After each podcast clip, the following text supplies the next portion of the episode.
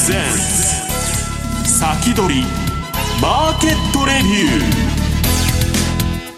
こんにちは石原潤です。リスナーの皆さんこんにちは大里清です。ここからの時間は楽天証券プレゼンツ先取りマーケットレビューをお届けしていきます。改めましてパーソナリティです。現役ファンドマネージャー石原潤さんです、はい、よろしくお願いしますさあ石原さん、はい、えっと、日本株が引き続き低迷。アメリカもちょっと難聴な感じですよね、まあ、あの株のね黄金の180日間というのは10月末投資ですから翌年4月末に言うと。まあその期間前にねまああのー、今結局ね原油なんですよ全て、はい、で原油が上がってるうちは株は買いにくい、要するに金利上がってえー、株のネットプレゼントバリューが下がると現在価値がね下がっちゃうということで、まあ、買いにくいと。あと業績もね来年さほど良くないんじゃないかと。でねいろんな見方があってまあ金利が上がるから今日今中さんにも聞こうと思ってたんだけど、はい、ハイテクはもうダメだっていう人もいるんだけど、うん、いや逆にこれから不景気になるからハイテクが上がるんだと。でいろんなねファンドの動きもまあそのインフレに抵抗力のある銘柄買おうというところもあれば逆に今押しとるハイテクがね結局それなかったらもう何もないじゃないですかアメリカ経済なんでまあだから結局そこが買われるんだっていう話もあって。でまああとはコロナ治療薬がいろいろね最近まあ出てきてんでまあそっちのねバイオ系だとかまあ医療関係の方だとか。まあとにかくポートフォリオをどういうふうに組んでいくかと。見ながらね修正していくっていうのは大切だと思ってるんですよね。えそしてゲストをご紹介します。今お話にありましたえ本日のゲストです。楽天証券経済研究所チーフアナリスト今中康夫さんです。お願いいたします。よろしくお願いします、はい、よろしくお願いいたします。今今中さん石原さんのお話の中にもありました、はい、まあ、原油価格上昇そして金利の上昇ということで、はい、ネットプレゼントバリューっていうのがちょっとね、下がってくるということですよね、ハイテクどうなんでしょうか？えー、っとですね、金利上昇が起こればどうしても1回下がります。うん、1回調整しますね。評価外になります。うん、で、えー、その後はファンダメンタル次第です。うん、結局金利上昇が、えー、急激で、えー、景気鈍化につながるというんだったら、えー、やっぱりファンダメンタルズ下向きということになりますけどもそうでないということなんだったらまた再度買われるということになると思います。あのあとで今お見せした方がいいのかな。あのえっとですね、私の資料の YouTube に出てますけども、えっと、資料をちょっと見せてください。はい。9ページのところいきますか、えー、金利の。えっとですね即指数のところ。指数ですね、えー、何ページだったのこれとえーとですね、8ページですね、はい、資料の8ページです。この8ページの、えこれがこういうふうにですね昨年の3月に王族をつけてその後ずっと上がって、えー、ただその過程で時々こう下がってるんですよ。で今もまだ下がってるんですよね。でその次のページ見てくださいはい、これがあの BI ですね、うん、ブレイクインブインフレーションレート、あのいわゆる期待インフレ率です、うん、えーと、アメリカの10年もの利付き債の利回り、引く10年ものの物価連動債の利回りですね。でこれが上がっているということはあ、期待インフレ率が高いんで、将来インフレになると思う人が多いということです。うん。でえー、っとこれもですね、えー、昨年の3月に王族をつけて、ずっと上がってきてるんですよ。であの即指数が上がってあの金利が上がっているにもかかわらず即指数が上がっているというのは要するに成長が非常に、えー、半導体の成長が大きかったと、うん、ただある程度のところまで金利が上がってしまったときに、えー、即指数にやはり調整が入ったと、うん、でえー、ところが1回、えー、その金利の上昇が落ち着いてえー、即指数がもう落ち着いて、でもまた最近上がり始めたと。それで即指数の方は、えー、下がってきていると。いうことなんで、えー、これが今後ですね、この BI が、えー、急速にまた上がるということなになると、えー、ファンダメンタルズが良くてもやっぱり頭をある程度抑えられると。いうことに、うん、えー、多分なるだろうと思うんですけども実際にですねこのあの例えば半導体メーカー半導体製造装置メーカーのそのファンダメンタルズの見方を聞いてみると、やっぱりとにかく強いんですよ、うん、えー、とにかく強いんで。あれ、今中さん、不足っていうのは、当面もう解消しようもないんですか、ね、えーと、不足はですねある程度解消し始めてると思います。あの、うん、来年になったらかなりまともになると思います。これちょっとあのすみません前後して申し訳ないんですけど 3, 3ページ見てください、うんでこれがですね TSMC の月売上高なんですが、9月過去最高でございましたと いうことで、前年比19.7%増ということです。うん、で、アップルの iPhone17 向けですね、えー、これが9月から納入になっているはずですので、えー、数量が増えているということですね、えー、それから、えー、この10、12月を見たときに、えー、平均15%値上げに入りますので、この値上げ分がおそらく10、12月に入ると思います。ちゃんと値上げするんだ、えー、この続き、この後のコーナーでまた伺っていきたいと思います、はい、えこの番組 YouTube ライブでも同時に配信をしています。動画の配信についてはラジオ日経の番組サイトからご覧いただけます。番組のホームページから随時質問など受け付けています。番組宛てメール送信フォームからお寄せください。えそれでは進めていきましょう。この番組は楽天証券の提供でお送りします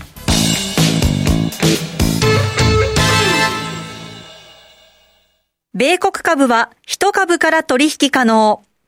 誰もが知っている有名企業でも数千円や1万円前後で投資できるところがあるんです。楽天証券にすでに口座をお持ちなら、特別な手続き不要で、そのまますぐに米国株のお取引ができます。しかも取引手数料は税込みで約定代金の0.495%。最低取引手数料はなんと0円。取引手数料の上限は税込み22米ドルと決まっているので、高額取引も安心です。またスマートフォン用アプリ iSpeed でも米国株取引が可能。いつでも気軽にお取引いただけます。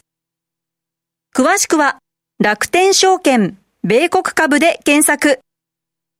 楽天証券の各取扱商品等に投資いただく際は、所定の手数料や諸経費等をご負担いただく場合があります。また、各取扱商品等は価格の変動等によって損失が生じる恐れがあります。投資にかかる手数料等及びリスクについては、楽天証券ウェブサイトの投資にかかる手数料等及びリスクページや契約締結前交付書面等をよくお読みになり、内容について十分にご理解ください。金融商品取引業者、関東財務局長、金賞第195号、楽天証券株式会社。明日から役立つ注目銘柄。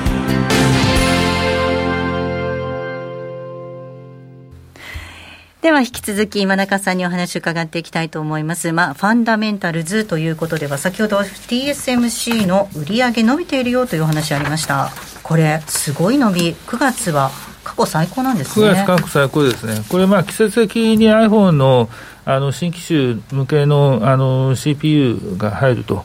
いうことはあるんですけども、まあ、高い伸びになってますね、うん、売上っていうのはごまかさないから、一番重要な指標なんですよ。PBR とか PR とかいくらでも操作できますから。でこのチャートが右肩上がりの間は半導体は大丈夫なんですよ、うん、えー、なるほど、えー、で10、12月期はこれ平均15%値上げなんで。15%? 15%、えー、いやだからそこのところのね、えーもういつでも今中さんおっしゃってることだけども、なんで日本企業は TSMC みたいな値上げをしないんですか？要するに、TSMC にとってはですよ、その営業利益40%が下がったら、それは儲からなくなるので、だめなんだよと。えー、で1桁ナノ台はガンガン出るでしょうと、うん、なんで10%値上げをします、で、えー、2桁ナノ台のやつは、えー、足りないし、もともと安いから、これは2割値上げしますと、うん、文句があるんだったら、他行ってくださいと いうことなんですよ、つまりはですね、じゃあ、他に行けるかっていうと、他に行けない行けないからね、他は逆に言うと、もっと値上げしてるんですよ、うん、TSMC 以上に例えば台湾の UMC とかですね、そういう中堅どころはもう値上げしてるんですよ。ええ、結局その半導体がよく売れるんで、値上げして当然なんですよね、うん、え。まあ、普通はそうですよね、で日本はしないと。あのいいものをより安くなんていうような 哲学は捨てるべきです。いいものは高くっていいんです、価値があるんですから。いやそれは資本主義だから当然そうですよね。営業利益40%日本のね、その利益率の低さっていうのは、本当に半導体に限らず、どこの業種も一緒じゃないですか。だから欧米企業が2桁台後半のね、利益やるのに、同じことやってて、日本企業ってずっと一桁でしょ。そうです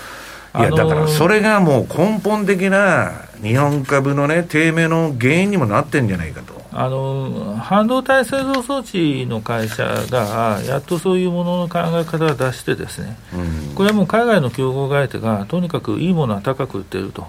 でガンガン値上げもするという形になってるんで、日経もそういう形でやってるんですよ、なんで利益率がどんどん良くなっていってるのは、それがあるんですよね、これはレーザーテックもそうだし、東京エレクトロもそうですね。さすがにこのグローバルスタンダードっていうかね、国際化で瞬時にね、みんなつながってるわけだから、はい、まあ、日本企業も後ろ向きながら、そういう流れに引っ張られてると、まあ、半導体業界、特にそうですよね、サプライチェーンがグローバルですもんね。そうです半導体は完全にグローバルなんですが、ただ、例外もあって、シリコンウェハはなぜか値上げをしなかったという ことで、強いとこですね、要するに新越がなぜか値上げをしなかったと、いろんな言い訳をやってるんですけども、結局、市場の見方をどうも読み間違ったみたいで、本来だったら値上げしてよかったんですよ。あの今中さん、えっと、半導体が足りないよって話はよく聞くんですけど、はい。はい、シリコンハーが足りないよって話ってあんまりないですよね。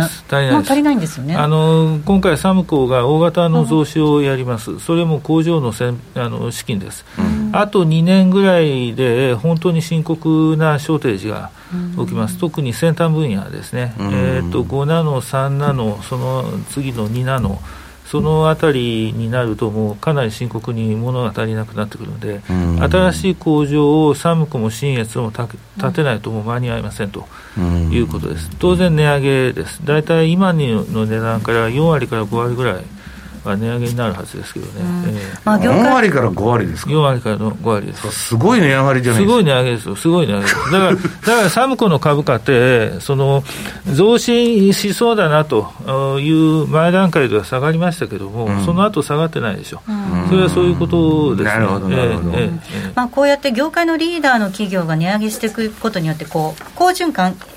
従業員にもお金を払い、そして儲けたのを設備投資に払っ出してっていうことで、好循環を回していかないといけないわけですよね。そのですね好循環に日本がならないんですよ。要するに、その労働分配率が低すぎるんですよ。えー、要するにがん、企業がガンガン稼いで、で従業員の給料をガンガン上げて、ストックオプションをガンガンやって、とにかくガンガンみんなで金儲けしましょうと。だけど、それね、ずっとやってると、優秀な人材、全部外の会社に行っちゃいますよ。行くでしょうね、金融はそうなってますが、えー、金融とかコンサルティングはもうそうなってますよね。えー、だからそのうち本当にそのいろんな分野でそうなってしまうんじゃないかなと、特に日本の場合、その全社員ストックオプションというのをやろうとしないんですよね、はい、であの欧米の企業って常識なんですよ、要するに。それは今中さん、なんでやろうとしないんですか？うん。一つにはですね、やっぱり金の文化というのを否定的に見ますね。ああ、金儲けは汚いことだそうそうそうそうそう。そもそも企業で持ち株会とかっていうのがあっても、持ち株会さえやらない人もいるじゃないですか。だって持ち株買えって言ってもね、うん、数百万円の株を 一株株、ええ、毎毎月一株ずつ破株ですよ、それをずいぶん積み立てて、いつになったら単元株になるんだろうっていうような話ですよね。でも1割とか企業によっては2割つくところもあるですよね、サポートが、ね、そうサポートはつきます、うん、サポートはつくんですけども、あの制度をアメリカに持っていて、アメリカで人が雇えるかというと難しいですよ。これもアメリカの企業はもう目論見書あの計算資料に全部書いてますけどね、もうこのコンペンセーションプランというのは常識なんですよ、うんうん、ないと人が雇えないんですよ、うん、ええ、例えば彼らが頻繁に株のバイバックやるっていうのは、その行使した分の株はやっぱり買い戻しとかないといけないというのがあるんですよ。そうするとやっぱ欧米みたいにあのマックス・ウェーバーの精神でね、資本主義とプロテスタンティズムの論理みたいな、そういうまあその金儲けは別に悪いことじゃないと思ってるわけでしょ？日本はなんかうさんくさいと金儲けは、うん、あのですねそのね日本これね、日本企業の一つの考え方の特色なんですけれども、うん、従業員が金に関心を持つと、金の高いところに辞めてしまうという、辞めて移ってしまう。引き抜きら、引き抜きです要するに転職です、金次第で転職してしまうというんですよ。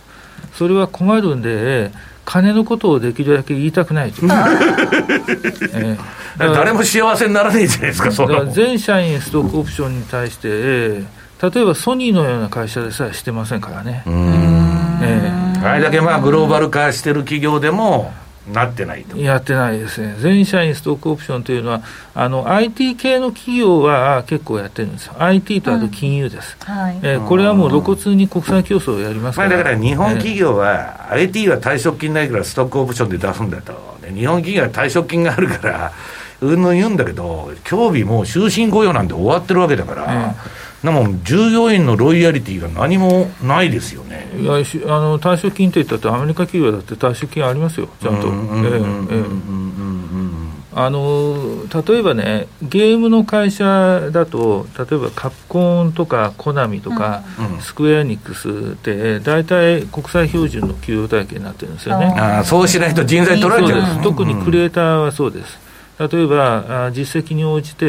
ー、ボーナスがつくと。でボーナスのカプコンで確かボーナスの半分が退職金クレーなんですよ。ああそっちの方が税金が安い、ね、そうです、うん、この退職金クレー制度って、あの税務署と交渉すると、ちゃんとそれそういう制度作れるんですよ。うんうん、えーなんで、例えばトップクラスのクリエイターになると、大体もう年収年収で1億、2億になって、かつ退職するときに何億円か退職金が入るんですよ、まあ、日本の場合、税金安いの退職金だけだから、そっちの積み立てに回した方が、それもだけど、日本企業ってやらないじゃないですか。だ結局、そういうふうな、ね、制度を作ると、やっぱり人材集まってくるんですよ。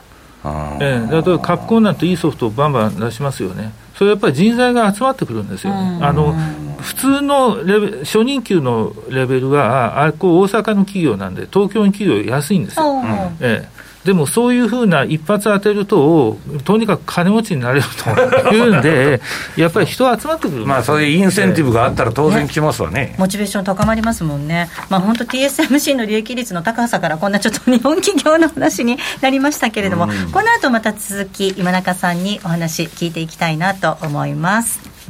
一旦 CM です。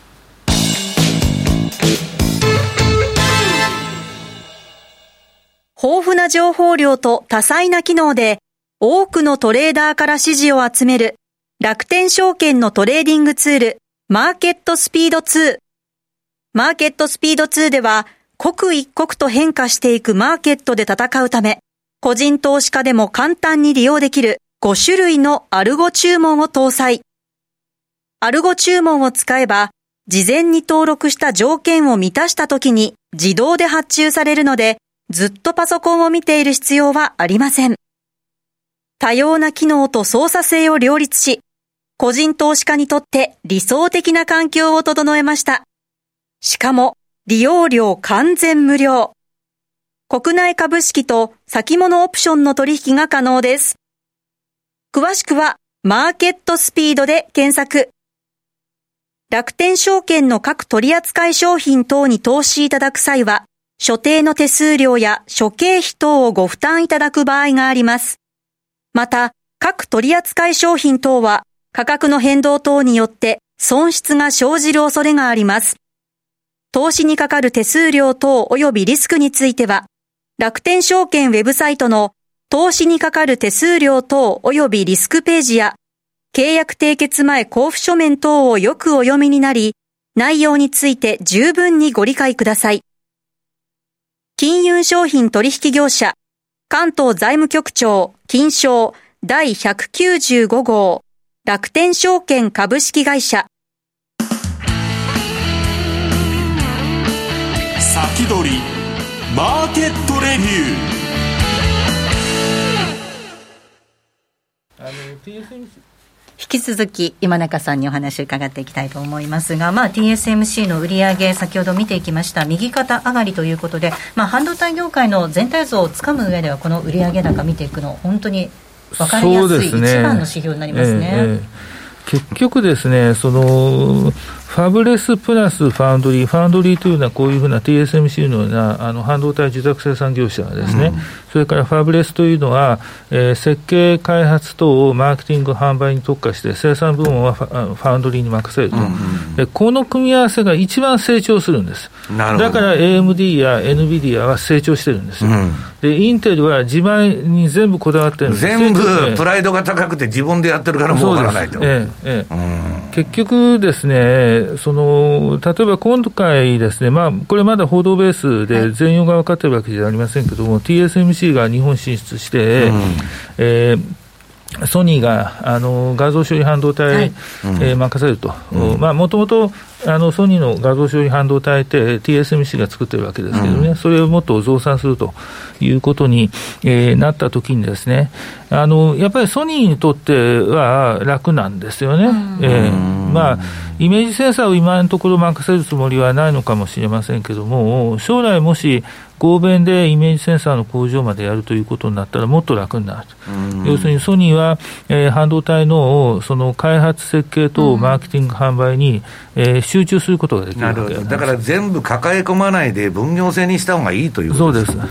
らその AMD、NVIDIA でだけでなくて、うん、えー、例えばクアルコムとかですね、はいはい、ボーダコムとか、ああいうふうなそのファブレスで巨大企業になり上がった会社が多いんですよね。えーなので、そこら辺がやはり大きな、あ今、もう時代の転換点ということになってくるのかなと思います。でこの調子で売り上げがやっぱりのぼ上がってくるんで、半導体製造装置の方も、あの売り上げがやっぱり伸びてい、えー、ってるんですけども、これ、あの7ページですね、えー、こういうふうにグラフで、えー、なってるんですが、結局ですね、あの昨日東京エレクトロンの IR デーだったんですよ。うん、でまあ、会社側の言い方はやっぱり、えー、景気がいいんですよね、うん、えー、あの半導体の売り上げがどんどん膨らんでいくと、うん、いうことになれば、設備投資も当然膨らみますと。いう話なんですが、やっぱりアナリストさんからは、ですねやっぱりネガティブな質問もあって、うん、えー、5ナノから3ナノになるときに、チップコストがやっぱり大幅に上がる、本当に末端で買えるのか、うん、この景気、本当に続くんでしょうかというような質問もあったし、うん、それからそもそも設備投資、こんなに膨らんで大丈夫なんでしょうかというなるほど、ええでまあ、逆に言ったら、今がピークなんじゃないかという不安感ですよね。要するにこういうふうなグラフでこう急急騰していると。あまりにも良すぎるんじゃないかと。それが、ええ、バクたる不安になって襲いかかってそうです、うん、これがですね、例えばあのアプライドマテリアルズのえっと、2月から4月までの決算の時もそういう話が出たし、うん、えー、この前の決算の時も要するに良すぎると、業績が、はい、良すぎるんで、今、ピークじゃないのかと、うん、こんなバカなと、えー、こんないいわけないだろうと。えー、なんで、そういうふうな話をしてるんですけども、実際には、えー、良すぎると言われても、なんかもっと良くなっていってると。いうのが、えー、現状ですね。はい、えーそういうアナリストの心配もあってあの私も一つ思っているのがその半導体の製造装置のそのファブってものすごく電力食うじゃないですか？で今 ESG、ESG って言って電気代も上がってる中で、そういう意味でその電気代が足かせにならないかななんて思っちゃうんですけど。まあ、足かせにはなるかもしれませんけども、うん、それはどっかで作るしかないでしょうね。うん、えーいろんな省エネとかやるしかないんじゃないですか、機械のね、製造装置の省エネとかもっていうことですよね。とにかくですね、その半導体のその大規模工場を日本に誘致するというのは、どれだけ大事なことかというと、そもそもが製造業が大事なんですよ。うん、えー、要するに製造業のサプライチェーンって非常に長いんで、素材の調達、えー、加工から、えー、工場で組み立てて、えー、それを末端で販売すると。要するに経済の全部が製造業の中に詰まってるんですよね。うん。えー、だとにかく製造業の中で最高に技術水準の高い半導体工場を日本に誘致するするというのはものすごく重要なんですよ。うん、えー、これね、今一つ日本人分かってない分かってないんですよね。えーじゃあ経済産業省が6月に戦略出して公表しましたけど、あの方向性っていうのは間違って方向性は全く間違ってないです、逆に遅すぎるぐらいです。遅すぎる。今中さん、でも日本はその装置だったり、材料の部分ってものすごく強くて、ええ、いいサプライチェーン持ってますよね、え、さらに強化できるっていうことになるわけですね。やっぱりデバイスも強化した方が、えーまあ、今回、報道ベースだと20ナノということなんで、うんただあの、大幅に昔というわけでもなく、最先端じゃないんですけども、うん、まあまあのレベルですね、20ナノ台ということになると、例えば28ナノは、自動車向けの汎用あの汎用半導体としては最先端になりますので、うん、えー、あの決して、えー、悪くない話ですね。あれね、えー、素人的な考えでいうと、まあ、ある会社とある会社が合弁するとか。技術盗まれるとかね、持っていかれるとか、そういう面は今そういう面はね、あの、否定できないかもしれませんが、でも、それを、全部あの日本企業も一緒にやって、TSMC に全部持ってかれちゃうということはないんですか？あのそれをやると、今度は TSMC に誰もああのもう取引しないと、えーうん、例えばね、サムソンも今、サムソンが世界で第2位のファンドリーになってるんですよ、うんうん、ところがですね、サムソンに今一つ注文が集まらないというのは、その懸念がある。あ技術漏洩が起きてると、要するに、サムソンは総合電機メーカーですよね。あなるほど、それがまずいと。ええだからサムソンはそのファウンドリーの部分だけ切り離して、あの人事も場所も全部別にしてるんです、うん、えそれでやっと結構注文が入ってはきてるんですよ、ね、なるほどね、えー、だからその辺はやっぱり十分気をつけますよね。ああ、なるほど、なるほど。そこも TSMC の優位性っていうことですよね。バウンドリーのみっていうことですからね。そもそも開発とか設計は、その